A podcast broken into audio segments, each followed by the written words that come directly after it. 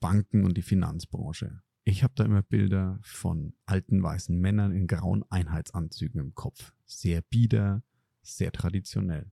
Es gibt da aber auch noch sowas wie Fintechs, Startups und auch im Finanzbereich Menschen, die komplett datengetrieben arbeiten und mit modernen Mitteln und modernen Tools und Techniken hier reingehen, diese Branche aufzumischen. Auch in Traditionsunternehmen sind die zu finden. Und genau mit so einer Person spreche ich heute, nämlich Dominik Metz, der das Marketing einer Privatbank auf das nächste moderne Level hebt. Unfuck Your Data, deine Machete im Datendschungel. Daten durchdringen immer mehr von uns und unserem Leben, sowohl privat als auch beruflich. Für Unternehmen werden sie vom Wettbewerbsvorteil zum Überlebensfaktor. Wer seine Daten nicht effektiv nutzt, geht unter. Es wird höchste Zeit, das Datenchaos in den Griff zu bekommen. Bei Unfuck Your Data spricht Christian Krug jeden Donnerstag mit Datenprofis darüber, wie du Ordnung in das Datenchaos bringen kannst. So holst du das meiste heraus. Für dein Unternehmen, deine Kundinnen und Kunden sowie natürlich für dich. Damit herzlich willkommen bei Unfuck Your Data. Ich freue mich sehr, dass ihr wieder dabei seid und auch auf meinen heutigen Gast, der sich die Zeit genommen hat, in ja, seinem mal, ereignisreichen Job ähm, doch dieses Interview zu machen. Und heute gehen wir mal rein in eine Branche, ja, die ich oder auch viele andere vielleicht als von außen sehr verstaubt, ähm, klassisch, traditionell wahrnehmen. Ähm, die Finanzbranche. Und Dominik ähm, ist bei mir und erzählt mal, was er da so macht. Hi Dominik und ja, stell dich den Zuhörerinnen und Zuhörern doch bitte mal kurz vor. Ja, hi Christian, schön, dass ich hier sein darf und äh, ich muss schon ein bisschen schmunzeln, wenn du jetzt schon sagst, dass die Finanzbranche äh, trocken ist, denn ich gebe gleich noch einen Abriss, äh, in welchem Teil der Finanzbranche ich bin und dann können wir nochmal drüber reden, was trocken ist. Ähm, mein Name ist Dominik, Dominik Metz, ich bin Head of Marketing and Communications bei Haug Aufhäuser Lampe. Ähm, wer den Namen jetzt nicht zuordnen kann, das ist überhaupt nicht schlimm. Wir arbeiten noch an der Markenbekanntheit. ähm, wir sind eine der größten Privatbanken Deutschlands mit ähm, über 1500 Mitarbeitenden. Ähm, und da darf ich, wie gesagt, die Bereiche Marketing, aber auch Kommunikation verantworten. Das sage ich jetzt mal so, jetzt, jetzt gehen wir ein bisschen in Stereotypen rein, so ganz, ganz bewusst, ganz hart. Marketing denkt man immer so an junge, äh, hippe Leute, Agenturen, coole Plakate. Ich weiß, viele verwechseln auch immer Marketer mit Designer. Ja, das stimmt. wie, oft, wie oft haben Leute schon gedacht, du bist Designer? Ah, das kommt häufiger mal vor. Leider bin ich absolut unkreativ, also wäre nicht mein Job. so, Marketer, also immer die, die Leute, die als ähm, ja, Kreative und ähm, ja, Agentur, Designer wahrgenommen werden und dann die Finanzbranche, wo viele, also ich zumindest muss da auch oft an diese Sparkassenwerbung mit den Fähnchen denken, wer die noch kennt, ja, oder an nee, wir machen das mit den Fähnchen, wo dann viele weiße äh, alte Männer mit grauen Anzügen und Standardkrawatten da sitzen. Und das Image wird ja auch nach außen oft vertreten. Und wie, wie lösen wir jetzt diese, diese beiden Stereotypen? Wie kriegen wir die jetzt zusammen? Du sagst es eigentlich schon sehr treffend. Es ist leider ein noch sehr tief verankerter Stereotyp, was bedeutet, dass nicht nur die Finanzbranche, sondern explizit auch die Privatbankbranche als ein Teil dieser Finanzbranche sehr stark im Umbruch ist. Das heißt, dieses Bild, was du gerade skizziert hast, ähm, dieses Bild ist eigentlich absolut nicht mehr gang und gäbe. Auch wir im Marketing einer Privatbank, einer sehr großen Privatbank, haben ein super cooles, dynamisches Team, sind da komplett heterogen aufgestellt und können jedes Skillset bedienen. Natürlich mit ähm, den Begrenzungen, die wir einfach aus der Privatbank heraus, was die Zielgruppe angeht, haben. Okay, das, jetzt kommen wir dann Richtung Daten. Sonst hast du schon die ersten Sachen so, ne? Äh, Markenbekanntheit ja. steigern heißt, muss ich ja auch messen. Man ist ja hier unfuck your data und nicht unfuck your bank. Das ist dein, das ist dein, dein Gebiet heißt der Marketing und Daten als Bekanntheit steigern und jetzt hast du schon was gesagt, Zielgruppe. Ähm, ja. Wie macht so eine Privatbank oder wie sieht Marketing in so einer Privatbank aus, wo du sagst, okay, ich habe jetzt nicht, vielleicht, muss, vielleicht musst du das den Zuhörern und Zuhörern mir noch ein bisschen erklären, was die Zielgruppe einer Privatbank ist, im Gegensatz zu, ich sage jetzt mhm. mal, ich mhm. verkaufe Socken, die, weil ungefähr überspitzt fast jeder Mensch trägt Socken. Ich weiß, es gibt ein paar Barfußläufer da draußen, aber die sind jetzt in Deutschland oder im deutschsprachigen Raum die Minderheit. Ja, komplexe Frage, komplexe Antwort, denn äh, leider, es kommt darauf an. Oh, die Berater-Standardantwort. Also ja. die Zielgruppe, um vielleicht mal auf das Einfachere zurückzukommen, ist in einer Privatbank natürlich einerseits der vermögende Privatkunde.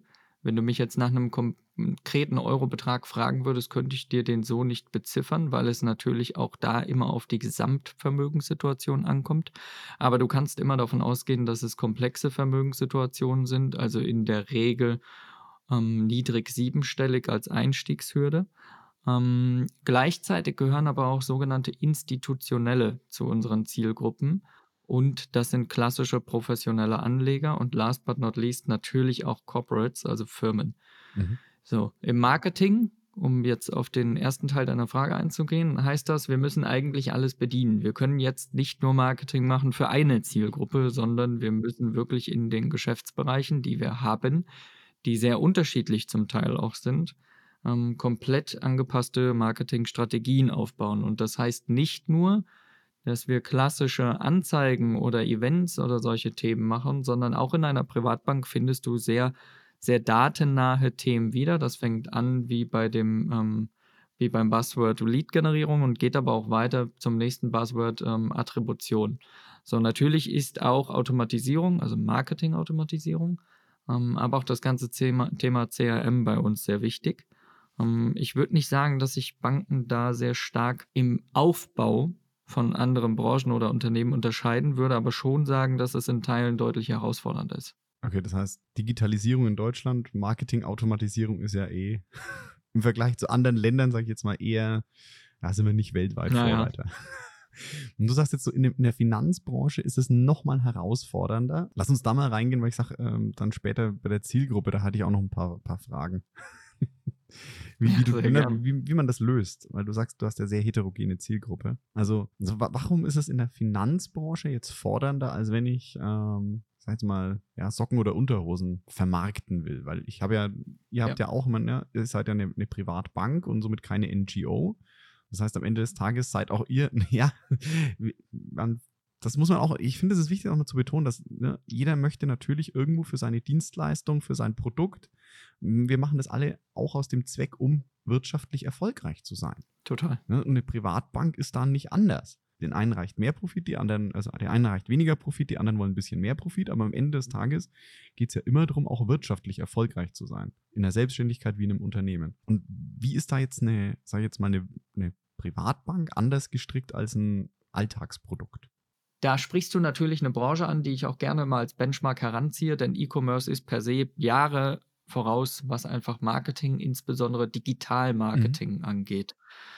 Das heißt, wir als Bank können uns davon sehr viel abgucken, denn die Customer Journey beginnt bei einem Sockenverkäufer, nehmen wir zum Beispiel mal Snox, ähm, ganz anders als bei uns. Mhm. Habe ich da eine Anzeige, habe ich Performance Marketing und jemand legt etwas in den Warenkorb, kann ich schon ganz anders optimieren. Kauft der gegebenenfalls sogar noch, kann ich nochmal weiter optimieren und über die Datenmenge sprechen wir gar nicht. Ähm, also Stichwort Unfuck Your Data.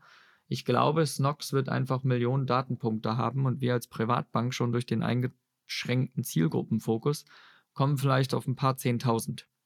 Das heißt, ich sage jetzt mal, lass uns einmal so das mal durchgehen, damit es ein bisschen greifbar wird. Das heißt, ja. ich habe jetzt so ein, ich sehe jetzt irgendwo auf, wenn ich, wir reden jetzt mal über diesen Thema Performance Marketing oder auch Digital Marketing und wir schalten eine Anzeige auf irgendeiner sozialen Plattform, wo wir sagen, okay, da könnt, da ist wahrscheinlich unsere Zielgruppe, beispielsweise Instagram, Facebook, whatever, LinkedIn.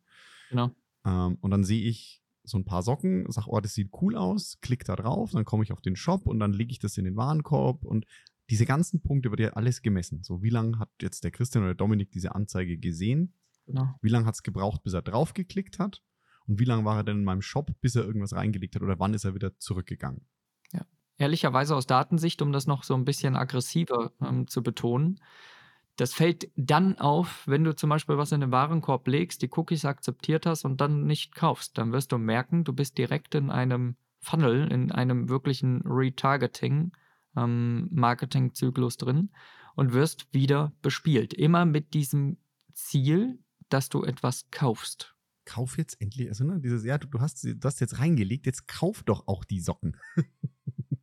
Korrekt, genau das ist es. Und Jetzt probier das mal zu adaptieren auf die Privatbankbranche. Fällt dir ein, wie man das machen kann? Jetzt mach doch mal ein Konto auf. Leg doch mal einen siebenstelligen Betrag da bei mir an. Ja, ist, ist Ja, ich wusste jetzt, dass du mit dem Konto kommst, weil genau das geht eben nicht. Also bei einer Privatbank ist es schon ein Unterschied im Vergleich zu einer klassischen sogenannten Retail-Bank, also die Bank, auf Ja. die wir alle auch zurückgreifen. Wir haben eben keine Kontoeröffnung auf der Website und das auch ganz bewusst, weil wir ja vorher mit den Kundinnen und Kunden sprechen wollen. Wir wollen ja wissen, wer ist das, welches Potenzial hat derjenige und können wir ihm überhaupt mit unserer Expertise helfen. Ja, Entschuldigung, ich bin, also mein, Vermögen ist leider noch nicht äh, siebenstellig. Das nicht so, kommt, wenn der Podcast durch die Decke geht. ja, ich muss noch warten. Stichwort Marketing, Privatbank, um beim Sockenverkauf zu bleiben. Du, du erkennst jetzt hier schon die erste Herausforderung, das klappt nicht. Ja. Wir müssen statt in Marketing viel mehr in Beziehungsmanagement denken. Und natürlich finden bei uns auch so Themen wie Lead-Generierung statt, aber wir sehen das als einen ersten Touchpoint und übergeben dann sehr, sehr schnell an unsere Relationship Manager, also im klassischen Sinne an unseren Vertrieb, an unsere Berater. Wir sind also eher als Vertriebsunterstützung zu sehen, egal ob das Events sind, egal ob das jetzt ähm, Gastbeiträge, Advertorials sind oder aber ob das klassisches Digitalmarketing sind. Aber natürlich rein softwarebasiert, rein datenbasiert arbeiten wir natürlich auch mit modernen und hippen Tools, keine Frage. Wir können die in der Palette aber nicht immer in der kompletten Breite nutzen, weil wir eben gar nicht die Möglichkeit haben, auf Millionen von Datenpunkten zurückzugreifen.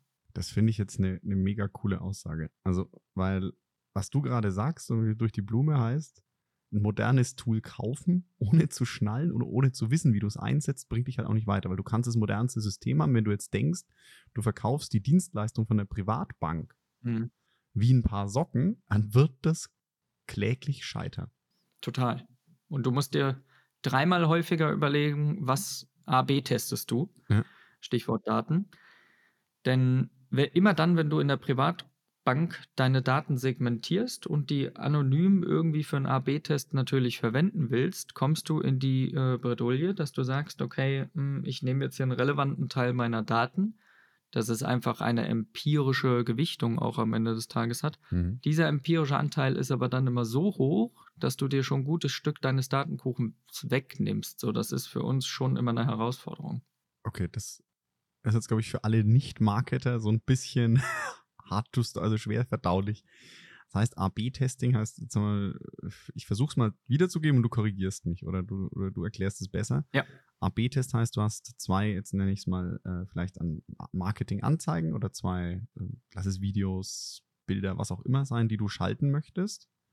Und du nimmst aus deinen Daten, sag ich jetzt mal 10.000, also ne, nimmst da 10% raus der Leute Genau. und den einen 5% gibst du A, den anderen 5% gibst du B, guckst, was funktioniert besser und an die restlichen 95 spielst du das aus, was besser performt hat. So ist es eigentlich. Also das ist die Krux an der Sache und da musst du dir natürlich immer überlegen, auf welche Daten greifst du zurück. So, du willst ja auch nicht immer deine eigenen nehmen, sondern du kannst ja auch auf Dienstleister, Datendienstleister zurückgreifen, ähm, wie Meinungsforschungsinstitute etc.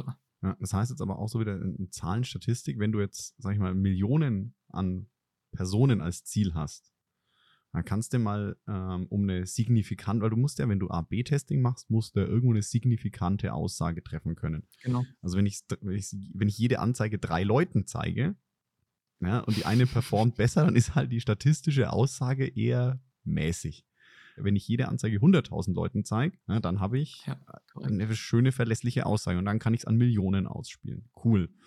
So, wenn jetzt aber meine insgesamte Gruppe ja nur 10.000 Personen sind und ich nehme da schon, ich will da eine statistisch relevante Aussage treffen, verstehe ich komplett, dass du da dann Probleme hast, eine statistische Aussage zu kriegen und nicht schon das ohnehin gleich allen auszuspielen. Was aber nicht heißt, dass es nicht funktioniert. Also Stichwort, Ja. äh, Stichwort Lead-Generierung, um bei, bei Digitalmarketing und damit vielleicht auch datengetriebenem Marketing zu bleiben. Das klappt schon. Also es funktioniert auch gut und deutlich besser, als ich mir vor dem Start der Position beispielsweise habe erträumen lassen, denn es funktioniert wirklich gut. Aber man muss immer schauen, in welchem Kundensegment bewegt man sich. Möchte ich jetzt, ähm, wie in dem Falle, unsere digitale Vermögensverwaltung Seed-In pushen über Lead-Generierung und dort kannst du ab 25.000 Euro anlegen, dann ist natürlich meine Zielgruppe wiederum so groß, dass ich deutlich bessere Targeting-Optionen habe und dann auch als Privatbank in diesem extrem modernen Feld mitspielen kann. Auch da gilt natürlich, ich muss aufpassen, dass ich die Marketingaktionen und die Kampagnen langfristig auslege, um mich nicht zu verbrennen, weil die Zielgruppe wird ja auch älter, die wird sich immer daran erinnern. Nichtsdestotrotz, da ist es für uns schon eine Art Spielwiese und wir können relativ gut ähm, Dinge probieren und tatsächlich auch dann so ein Wort wie Skalierung in den Mund nehmen, was natürlich auf der Marketingseite in einer Bank in anderen Bereichen nur schwer umsetzbar ist. Hm. Ja, klar, dass man die, die Skalierung jetzt, wenn es um größere Vermögensanlagen geht, ist natürlich schwieriger, weil du eine kleinere Zielgruppe hast. Ja. Total. Spannend. Das heißt auch wieder jetzt nochmal zurück an Fuck Your Data. Das heißt auch mal ja. Zielgruppe kennen und danach handeln. Also was wollen deine Kundinnen und Kunden? Oder wen möchtest du als Kundin und Kunde gewinnen? Was brauchen die und die abholen? Und nicht einfach mit dem, mit dem Buzzword Performance Marketing und Advertorials mit der Kanone auf Spatzen schießen. Kannst du auch machen. Also du kannst natürlich auch, da muss ich dich deswegen korrigieren, weil es gibt auch Wettbewerber von uns, die machen das. Die positionieren sich, sagen, hey, wir betreiben Lead-Generierung ohne Ende. Man merkt es dann im Wachstum, dass in der Story irgendwas nicht stimmen kann, aber natürlich schießen die dann mit einer Kanone auf Spatzen, ähm, weil sie einfach irgendwas machen, ohne beispielsweise konsequent zu tracken. Hm. Stichwort Cookies. Ähm, du ahnst nicht, wie oft das in, in der Bankbranche falsch eingesetzt wird, widerrechtlich eingesetzt wird. Ähm, da ist mir schon sehr wichtig, dass, das, dass die Daten A durchlässig sind, wenn man sie denn nutzt. Ja. Und dass man dieses Buzzword DSGVO auch wirklich ernst nimmt. Denn das ist in, in Vermögensfragestellungen natürlich nochmal deutlich wichtiger als jetzt in einem Online-Shop. Ähm, von daher, man kann natürlich auch die Kanone nehmen und kann am 1. Januar irgendwas rausfeuern in der Hoffnung, dass irgendwas zurückkommt. Meist feiert sich Marketing ja auch für solche Ergebnisse, weil nie die Frage nach dem Return on Investment gestellt wird. ähm, ich glaube, da haben wir als, als große Privatbank, die aber doch immer ergebnisorientiert arbeitet, einen anderen mhm. Ansatz. Da schauen wir dann doch sehr genau hin, ähm, was bringt uns weiter langfristig, was bringt unsere Marke langfristig nach vorne ähm, und auch, wo verbrennen wir uns nicht. Denn das ist immer das Wichtigste. Wir sind mehr als 227 Jahre alt und ähm, es soll natürlich noch weitere 227 Jahre weitergehen, ähm, weshalb wir nie die Kanone nehmen würden und irgendetwas nach außen geben, wo wir nicht 120 Prozent dahinter stehen jetzt auch aus Datensicht nochmal total cool, was du da ansprichst. Du sagst, ja, Marketing feiert sich dann für solche Aktionen. Ja. Und dann bist du für mich wieder bei dem Datensilo. Ne? Mhm. Dann hast du deine Marketingdaten und sagst, boah, cool, ich habe hier eine Million Leads generiert und dann hast du auf der anderen Seite im Vertrieb A, gar nicht die Leute, die es abarbeiten können, weil du gar nicht so viel ja. telefonieren kannst und B, aus dem, was, was irgendwie nachgefasst werden kann, wo dann mal jemand mit, mit dem Interessenten, mit der Interessentin spricht, kommt auch nichts raus, weil du einfach die falschen Leute erreicht hast. Genau. Und dann kannst du dich im Marketing ja dafür feiern, aber wenn du halt dann am Ende des Tages in, im Ergebnis nicht siehst, dass irgendjemand, dass es zu irgendwas gebracht hat, was das Unternehmen als Gesamtes weiterbringt, dann war es halt, Entschuldigung, dann war es für ein Arsch. Nennen wir es beim Namen. Ja, also ich kann deine Meinung nur deswegen unterstützen, weil ich auch immer wieder sehe, dass Marketer sich feiern, wenn sie sagen, ich habe 1000 Leads generiert für 6 Euro pro Lead. Hm dann muss ja eigentlich aus Datensicht immer die Frage sein, okay, was für Leads, wie gut waren die, wie ging es weiter?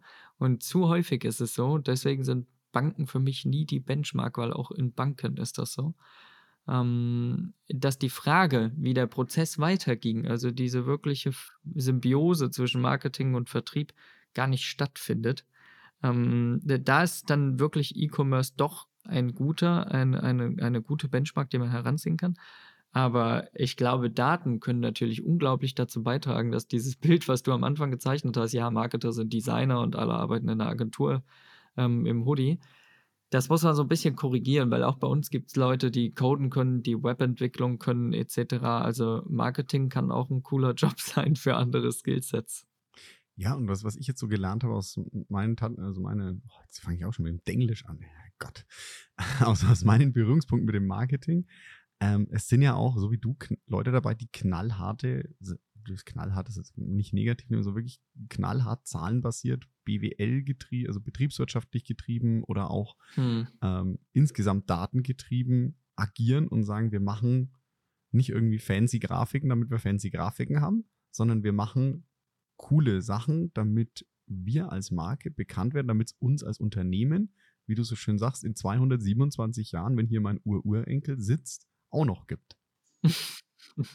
ja, korrekt. Und ehrlicherweise würden wir da nicht mitspielen. Ähm, da gibt es immer Wettbewerber, die das natürlich machen, die im Zweifel an uns vorbeiziehen. Und wir sind zwar eine traditionelle Privatbank, aber wir sind auch unglaublich modern, das darf man nicht unterschätzen, hm. um, ähm, sodass uns wichtig ist, auch bei den neuen Themen wirklich eine relevante Rolle zu spielen. Und ich staune immer wieder selbst, was mittlerweile auch schon geht. Mhm. Stichwort Automatisierung, Stichwort CRM, wenn man nur so Tools hat wie Salesforce, HubSpot und wie sie alle heißen. Ich glaube, man muss sich aber auch konzentrieren. Also äh, auch aus Datensicht. Also wir haben das vorhin bei dem AB-Test ja einmal kurz als Beispiel gehabt. Ja. Ähm, ich kann mir auch nicht leisten, auf jeder Party zu tanzen, natürlich. Also wir müssen uns auch aus Budgetgründen natürlich immer auf relevante, relevante Kanäle für uns fokussieren. Und das heißt natürlich, dass wir das eine dann vielleicht nicht machen. So wie zum Beispiel TikTok. Ich sehe jetzt nicht als Privatbank, mhm. warum ich die große TikTok-Strategie ähm, für mich announcen sollte oder, um das zu korrigieren, noch nicht jedes Unternehmen hat irgendwo endliche Ressourcen. Bei den manchen ist es schneller endlich als bei anderen. Ne?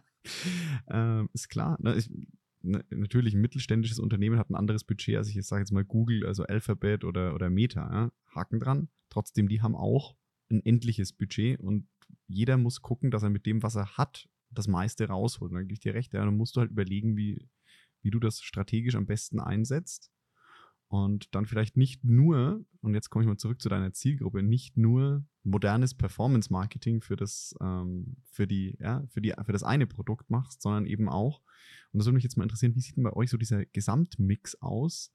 Wenn du sagst, ja, ich kann jetzt nicht die TikTok-Kampagne announcen, weil ich vielleicht ein Präsenzevent auch noch machen muss, um meine andere Zielgruppe mit abzuholen.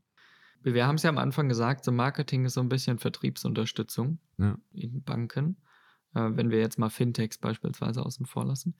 In Privatbanken ist das nochmal aggressiver, nochmal krasser. Ähm, für mich spielen im Mix des Marketings zwei Faktoren eine gewichtigere Rolle als jetzt diese typische Lead-Generierung, dieses klassische Performance-Marketing. Und das ist wirklich, das darf man nicht unterschätzen.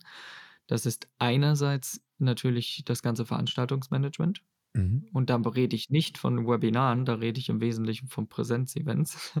ähm, ganz, ganz traditionell, ja.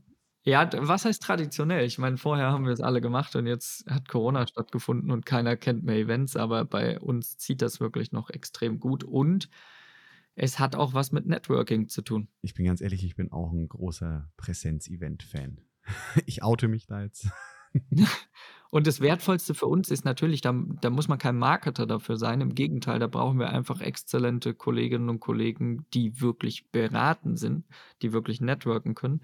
Am Ende des Tages das Wertvollste für uns, und das ist ja auch wieder ein Lied, Neudeutsch, ähm, ist eine Begleitperson bei Events. Da lernen wir für uns relevante Kontakte kennen. Und auch wenn es jetzt gerade noch nicht zu Vermögensfragestellungen passt, für uns in der Privatbank, heißt das noch lange nicht, dass es nicht eine gute Experience sein kann, auch für den Kunden, ähm, sondern wir lernen relevante Kontakte kennen und kommen erst einmal ins Gespräch und können zeigen, wie viel Know-how sich wirklich bündelt bei uns. So, das, das ist vielleicht der eine Marketingkanal, der, der für mich die größere Relevanz erzielt.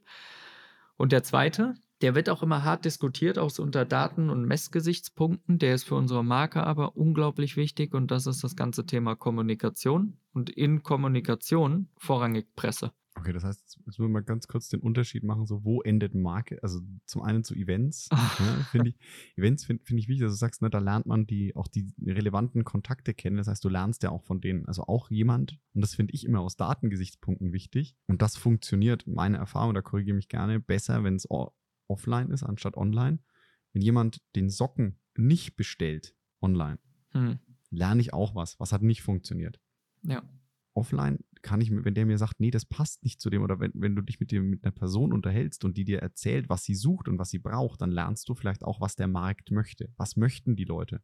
Und wenn du es nicht im Portfolio hast, ehrlicherweise kann man das auch mal sagen, so hey, du, das passt halt einfach nicht, du wirst kein Kunde bei uns. Und wenn du merkst, dass ganz viele Leute, dass 80 Prozent der Menschen, die auf dieser Messe sind, nach einem Produkt fragen oder einer Dienstleistung, die du nicht hast, die aber verwandt ist, dann kann man sich auch mal überlegen, ob man das nicht ins Portfolio jetzt reinbringt, ob man da Expertise aufbaut. Ja. Und ich glaube, das funktioniert offline wahrscheinlich besser.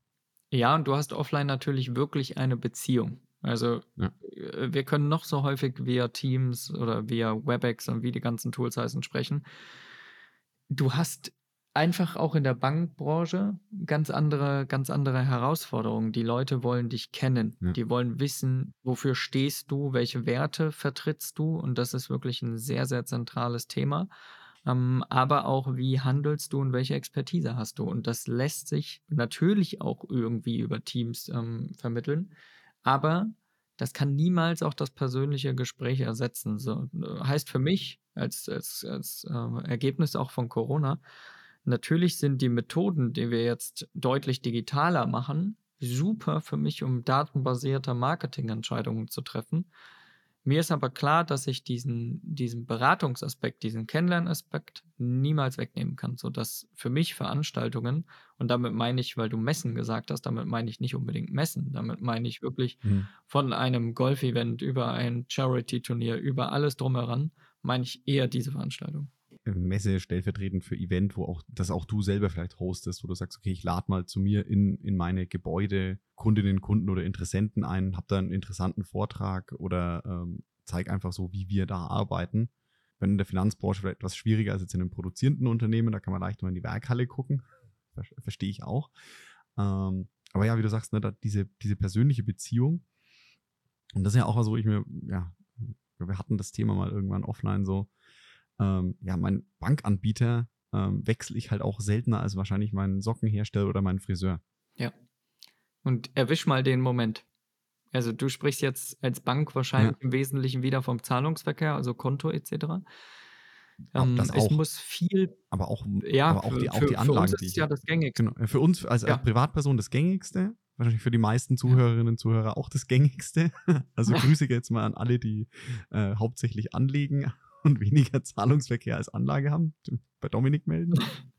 Ja, wobei bei mir ist dann wiederum natürlich der falsche Eintrittspunkt. Ich würde mich natürlich freuen, aber das, das wird dann schon ein bisschen komplizierter für Ja. mich.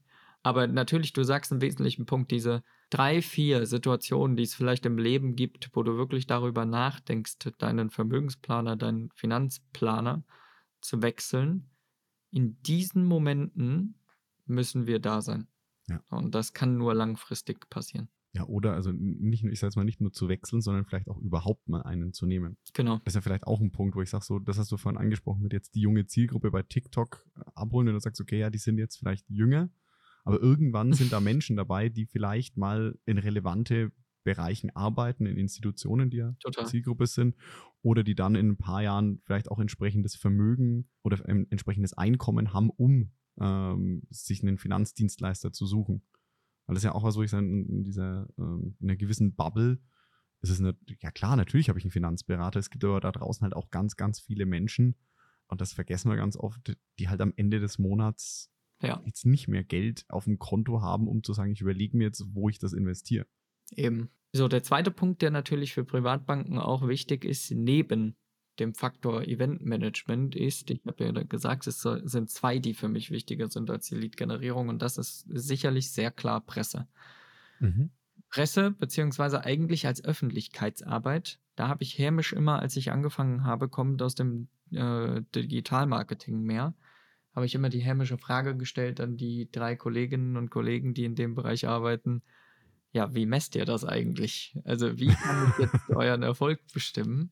Ähm, ich habe bei dem einen Kollegen dann immer auch schon in der Mimik erkennen können, okay, die Frage kommt nicht gut an. Und es ist immer dieses Spiel, okay, wie lässt sich Presse eigentlich ähm, erfolgsmessbar Mhm. machen? Wüsstest du, wie das geht? Schwierig. Also gerade in der, also gerade, gerade in, in meinen Printmedien nochmal eine andere Liga, aber Pressearbeit, ja, du, glaube ich, ist die Datendurchgängigkeit ganz, ganz schwierig, weil du siehst, also du Hm. gibst so viel schon raus. Ich sage jetzt mal, wenn du jetzt in moderne Sachen gehst wie äh, Online-Presse, Das kriegst du vielleicht von deinem Anbieter noch, ähm, wo es veröffentlicht wird, kannst du bestimmt mal nachfragen, wie oft wurde denn der Artikel gelesen oder die Anzeige. Offline ganz schwierig. wer, wer, hatte, wer von eurer Auflage hat das Ding überhaupt gelesen? Ich glaube, wenn wahrscheinlich extrem langfristig halt. Ja, total. Also äh, das musste ich für mich auch erst lernen als ungeduldiger Mensch. Pressearbeit dauert lange. Es kann sich aber extrem auszahlen. Ähm, und mit extrem meine ich einerseits natürlich die ganze Reputation, also die Reputation unserer Bank, die dadurch natürlich in der positiven Wahrnehmung ist, weil wir wirklich unsere Geschichte erzählen können und weil wir zeigen können, was wir können. Ähm, aber viel mehr lässt sich das auch datenbasiert machen und ich habe das am Anfang total unterschätzt, denn immer dann, wenn wir etwas in der Presse veröffentlichen, was aufgegriffen worden ist, Personalien oder Produktentwicklung oder irgendwelche Stellungnahmen etc., dann lässt sich auch über beispielsweise Tools wie Google Analytics feststellen, hey, an diesen Tagen haben wir einen enormen Traffic-Zuwachs. Also man darf nicht unterschätzen, auf welchen Datentöpfen ähm, Verlage, aber auch Redaktionen sitzen und am Ende des Tages dann natürlich eben die Journalisten. Natürlich ist es aber schwierig, Presse direkt mit einem Business-Ziel in Verbindung zu bringen. Denn wenn ich jetzt die Frage stellen würde, was hat mir dieser eine Kollege jetzt übers Jahr an Neugeschäft gebracht, dann kann ich die Antwort definitiv nicht einfach benennen. Und das ist aber auch nicht Ziel des Ganzen so. Aber aus Marketing-Gesichtspunkten ist es, um stattzufinden, ein unglaublich unterschätztes Ziel und für uns als Bank unglaublich relevant. Okay, das heißt also, nochmal, nochmal, es ist auch datentechnisch, finde ich das gerade total spannend, weil du sagst, jetzt brauchst du wirklich mal jemanden, der intelligent auf die Daten guckt. Meine, stumpf, ja, so, stumpf auf Daten gucken kann ja fast, je, fast jeder. Sagen so, ja, was habe ich, wie viel Euro habe ich reingesteckt in eine Lead-Kampagne? Wie viele Leads sind rausgekommen? Das ist relativ einfach. Ja, was habe ich ausgegeben? Wie viele Leads sind rausgekommen? Etwas schwerer wird es, wenn, wenn ich sage, ey, aus den Leads, wie viel Neugeschäft ist denn aus den Leads gekommen? Ja, aber Vorsicht. Für mich machst du jetzt schon, äh, diesen Fehler habe ich auch gemacht. Und da muss man sich voll lösen. Also auch aus dem, du kommst ja aus was Technischem. Genau. Musst du dich aus meiner Sicht komplett draus lösen, weil das, was du jetzt für einen Bereich hast mit Presse, Öffentlichkeitsarbeit, ist total qualitativ. Und versucht das nicht mit Leads zu messen. Das habe ich auch probiert. Das klappt nicht. Absolut. Also da gebe ich dir vollkommen recht. Ich will nur den, den technischen Schritt machen, weil ganz viele Techies mhm. ja da auch immer genau diesen Fehler machen. Ja, stimmt. Und dann sagen, genau, wie, wie kann ich es direkt messen? Und das finde ich jetzt gerade super wichtig, weil du sagst, ja, das kann ich halt nicht direkt messen. Das kann ich bestenfalls indirekt messen. Und jetzt musst du erstmal auf die Idee kommen, die Verbindung herzustellen mit, ey, heute waren so viele Leute auf meiner Homepage zu, oh, ähm, der Wechsel meines Vorstands wurde ja in dem und dem Journal heute announced oder auf der und der Plattform ist es heute live gegangen oder da war eine Pressekonferenz zu dem Thema und die haben alle heute den Artikel veröffentlicht. Hm. Du musst diesen Link mal hingehen und das ist genau das, wenn du nämlich jemanden hast, so diesen klassischen, ich gehe jetzt mal wieder in Stereotypen, diesen klassischen IT- und Data-Nerd, der nur auf diesen Zahlen hockt und technisch guckt, was kommt aus deinem CRM-System, was kommt daraus, was kommt aus Google Analytics, was kriege ich hier. Ja, ja. Der kann ohne jemanden wie dich oder deine Kolleginnen und Kollegen aus der Presseabteilung gar nichts mit diesen Daten anfangen. Weil Daten sind an sich erstmal nichts wert. Die werden erst was wert, wenn du Informationen draus machst und dann halt auch Handlungen ableitest und sagst, okay, hey, wenn ich weiß, dass der Traffic auf meiner Homepage hochgeht, dann kann ich da vielleicht auch dieses und jenes nochmal besser positionieren. Wenn ich genau weiß, die Leute kommen wegen der Pressemitteilung, ja, dann setze ich die halt auch irgendwo auf die Homepage, auf die Startseite mit oder mache dann eine schöne Journey auf für die, damit die auch wissen, worum es geht. Ja, ich würde, äh, um das zu unterstreichen, würde ich auch sagen, das eine determiniert das andere, was für mich bedeutet. Natürlich gibt es, um bei Marketing zu bleiben, die sehr stark technikaffinen Kolleginnen und Kollegen. Es gibt genauso die qualitativen, redaktionell tätigen Kollegen und die müssen Hand in Hand arbeiten. Also diese Durchlässigkeit muss da sein, damit diese unterschiedlichen Skillsets, und das sind ja wirklich massiv unterschiedliche Leute, ja. zusammenarbeiten können und wir dann wirklich auch in Richtung Geschäftsleitung sagen können, lieber Vorstand, wir haben X gemacht, Y ist rausgekommen und Z ist unser Learning. Aber ja, äh, es geht nur noch Hand in Hand. Also es ist alles, sag ich mal, gerade in dem, in dem Umfang so komplex geworden. dass du gar nicht mehr alles haben kannst. Also so ein Universalgenie, der irgendwie alles kann, gibt's, glaube ich, nicht mehr. Falls doch, schreibe ja, gerne. Ich, ich lerne immer gern dazu. Ähm, aber man muss einfach zusammenarbeiten. Der eine hat dieses Know-how, der andere hat das Know-how. Jemand, der im Marketing arbeitet, hat vielleicht nicht das statistische Know-how, um zu sagen, okay, hey, der AB-Test war jetzt statistisch signifikant. Das hat jemand im Datenteam. Aber deswegen muss man halt miteinander sprechen. Auf jeden Fall. Wie du sagst, ne, die, die Kollegin in, der Presseabteilung hat vielleicht Know-how, das jetzt jemand, der in der Lead-Generierung arbeitet, nicht hat. Und deswegen muss man zusammen diskutieren. Und auch wenn du einen Geschäftsführer ankommst oder eine Geschäftsführerin, ganz viele Zahlen, Daten und Learnings um die Ohren haust, wird die dich wahrscheinlich nicht verstehen. Du musst halt auch genauso wie kundengerecht kommunizieren dass du eben nicht auf TikTok nach äh, der falschen Zielgruppe suchst, musst du auch Geschäfts also Leute in der Geschäftsführung, Menschen in der Geschäftsführung sind anders abholen als jemanden, der im, äh, in der IT arbeitet und knallhart mit Zahlen ist. Ja, das, das kannst du jetzt nicht wissen, aber unser Vorstand, ähm, der zum Teil auch aus Mathematikern besteht, ist natürlich, was die Zahlen angeht, immer, immer sehr genau. Das, das tut aber gut. Also der, dadurch ja. wirst du natürlich auch nochmal herausgefordert und ähm, hast nichtsdestotrotz sehr viele Freiheiten. Das macht schon sehr viel Spaß. Aber ich gebe dir recht, du musst das anlassbezogen aufbereiten. Aber genau das musst du ja wissen. Also du musst ja wissen, ja. ob in deinem Vorstand jetzt Mathematikerinnen und Mathematiker sitzen oder ob da Betriebswirte oder ob da ähm, Ingenieure sitzen oder ob da, ja, also das muss, muss man ja wissen. Wie, wie ticken die Leute und die dann abholen mit den Zahlen und den Informationen, die sie brauchen und ihnen halt die Geschichte erzählen, was ist für die wichtig? Für die ist vielleicht ne, an der Homepage ganz andere Sachen interessant als, als für dich als Marketer. Total, sehe ich auch so. Siehst du denn selbst Marketing als Kostenblock oder siehst du es als Teil der Erlösquelle? Oh. Also ja immer die Frage. Ich habe gesagt, Marketing ist Vertriebsunterstützung, ja. weil ich weiß, dass ich noch nicht online irgendeinen Umsatz erzielen kann, auch nicht offline einen Umsatz erzielen kann. Ja. Aber die Frage ist immer im Raum. Ja, also ne, da bin ich ja wieder bei, bei dem gemeinsamen, wir hatten es ja auch schon mal so, dieses äh, gemeinsame Lieblingszitat von Henry Ford. 50 Prozent meines Marketingbudgets ist verschwendet. Das Problem ist, ich weiß nicht, welche 50 Prozent. Ja, wie kriegst du es raus? Genau, ja. Das ist, ist extrem schwierig. Also Marketing, ich würde jetzt gerne ausweichen mit einer Beraterantwort. so kommt drauf an, mache ich aber nicht. Für mich ist Marketing wie jeder andere Teil des Unternehmens, wenn es richtig, und ich betone das jetzt mal, wenn es richtig gemacht ist, ist Marketing ein Zahnrad in der Wirtschaftlichkeit. Hm. Und wie sehr das direkt Erlös bringt, es hängt natürlich, und da gebe ich dir recht, ja, das ist ein bisschen vom Unternehmen abhängig. Was mache ich? Also wenn ich jetzt Socken verkaufe, dann ist Marketing ähm, also näher am Erlös, als jetzt, wenn ich eine Beziehung herstelle. Ja. Also dann ist es direkter messbar. Also dann, das ist aber das Einzige. Dann ist es direkter messbar. Es ist näher, datentechnisch und messtechnisch, näher am Erlös. Aber beim anderen ist es genauso wichtig. Okay, also kannst du mir die Frage nicht beantworten. also für mich ist es, ist, äh, nein, für mich, ich sage mal, alles im Unternehmen muss eine Erlösquelle sein. Alles. Jede und jeder Einzelne in dem Unternehmen muss eine Erlösquelle sein und muss dazu beitragen, die Kundinnen und Kunden glücklicher zu machen. Ja, das sehe ich auch so.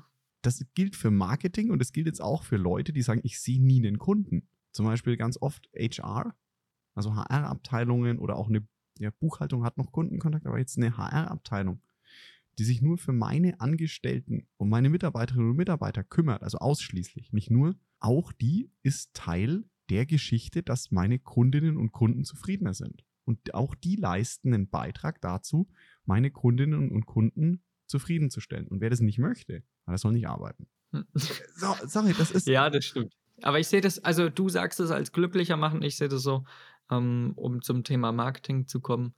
Jeder im Unternehmen repräsentiert das Unternehmen und damit ist jeder im Unternehmen auch, ob er will oder nicht, Teil des Marketings, zumindest ja. Teil der Marke. Das bedeutet, ähm, tanzt jemand negativ aus der Reihe, wird das immer auch ein Störgefühl bei mir auslösen. Tanzt jemand aber auch positiv aus der Reihe, freue ich mich natürlich ungemein, dass wir hier eine marktbildende Maßnahme haben, auch wenn wir dann mit dieser einen Person Risiko haben, denn wenn er woanders hingeht, geht natürlich auch die Marke verloren. So, und damit schauen wir mal Richtung Aufnahme, Zeit und Uhr. super, äh, super spannende Punkte drinnen. Total. Und ich würde jetzt aber, damit die lieben Zuhörerinnen und Zuhörer das auch noch auf der, äh, wie gesagt, immer viel zitierten Autofahrt anhören, komme, anhören können, lieber Dominik, dir noch ja, zwei Fragen stellen. So zum einen, also jeder muss da durch. Bildest du jetzt keine Ausnahme. Lieber Dominik, so damit die ähm, Zuhörerinnen und Zuhörer dich etwas besser kennenlernen ähm, und deinen Musikgeschmack vielleicht. Ähm, was war denn so das letzte Lied, das du als Ohrwurm hattest? äh, da darfst du mich jetzt nicht auslachen und äh, ich habe Verrückteres die gehört. Schuld ja, die Schuld liegt auch nicht bei mir, aber es ist tatsächlich Atemlos von Helene Fischer. Und damit jetzt nicht jeder denkt, ich tanze in der Dusche zu Atemlos von Helene Fischer. Das kommt aufgrund der Tatsache, dass ein Kollege in meinem Team bei Helene Fischer auf dem Konzert gewesen ist. Und ich war fest davon überzeugt, dass das ein Scherz ist. Aber nee, der steht darauf und das ist ja auch total okay. Und seitdem kriege ich dieses Lied aber nicht aus dem Kopf. so, jetzt habe ich es auch wieder als Ohrwurm. Dankeschön. So, und jetzt noch zu der zweiten Frage oder eher eine Bitte. Würdest du vielleicht mir, dann den Zuhörerinnen und Zuhörern noch ein Buch empfehlen, was man so mal gelesen haben sollte? Es gibt nur zwei kleine Einschränkungen, ansonsten sehr offen. Also bitte kein Buch, bei dem du Autor oder Co-Autor warst. Und so ein Buch, was ich jetzt, ähm, ja, ich sag mal, auf die Arbeit mitnehme, auf den Schreibtisch legen kann, ohne ganz rot zu werden. Also äh, jetzt keine äh, harte Erwachsenenliteratur. Hängt ja auch von deinem Schamgefühl das. Äh ähm, ich habe aber ein Buch, das wird der ein oder andere auch schon kennen, und das ist Silicon Germany. Ich glaube, das ist jetzt äh, kein Geheimtipp mehr. Mhm. Ähm, aber am Ende des Tages ist es für mich ein sehr gutes Buch, was so diese Mindset-Unterschiede, aber auch diese Länderunterschiede ein bisschen aufgezeigt hat und äh, mir sehr viel gezeigt hat in Richtung Innovation, aber auch, wie sollte ich an eine Problemlösung herangehen. Ähm, hat mir sehr viel gezeigt, hat mir sehr viel beigebracht. Cool. Bin ich gespannt.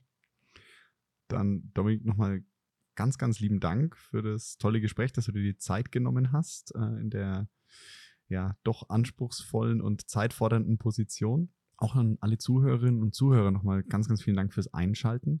Wenn euch die Folge gefallen hat, dann ja, würdet ihr mir einen riesen Gefallen tun, wenn ihr da, wo ihr den Podcast gerade hört, einfach auf Folgen oder abonnieren, wie auch immer der Button da heißt, klickt. Ähm, das würde mir echt was bringen und wäre total lieb von euch. Und ja, wenn ihr Fragen habt zu dem Gespräch ähm, von heute, kommt gerne auf Dominik zu. Er ist auch auf LinkedIn. Ähm, natürlich immer auch auf mich. Und ja, Falls ihr natürlich auch größere Mengen an Geld äh, irgendwo rumliegen habt und nicht wisst, wo ihr die anlegen sollt, dürft ihr natürlich auch gerne auf Dominik und seine Kollegen zugehen. Ja, das äh, würde ich, ich lasse das jetzt mal so stehen. Ich dachte, jetzt kommt aber tatsächlich eher der Verweis, wer größere Mengen Geld rumliegen hat, kann sich einen Werbeplatz im Podcast buchen. Oh ja, da. auch da dürft ihr gerne auf mich zukommen. Aber wenn ihr das Geld übrig habt, könnt ihr immer äh, euch bei mir melden. Nein. Und ja, damit äh, mit dem kleinen Scherz bis zur nächsten Folge und ich freue mich, wenn ihr auch da wieder dabei seid.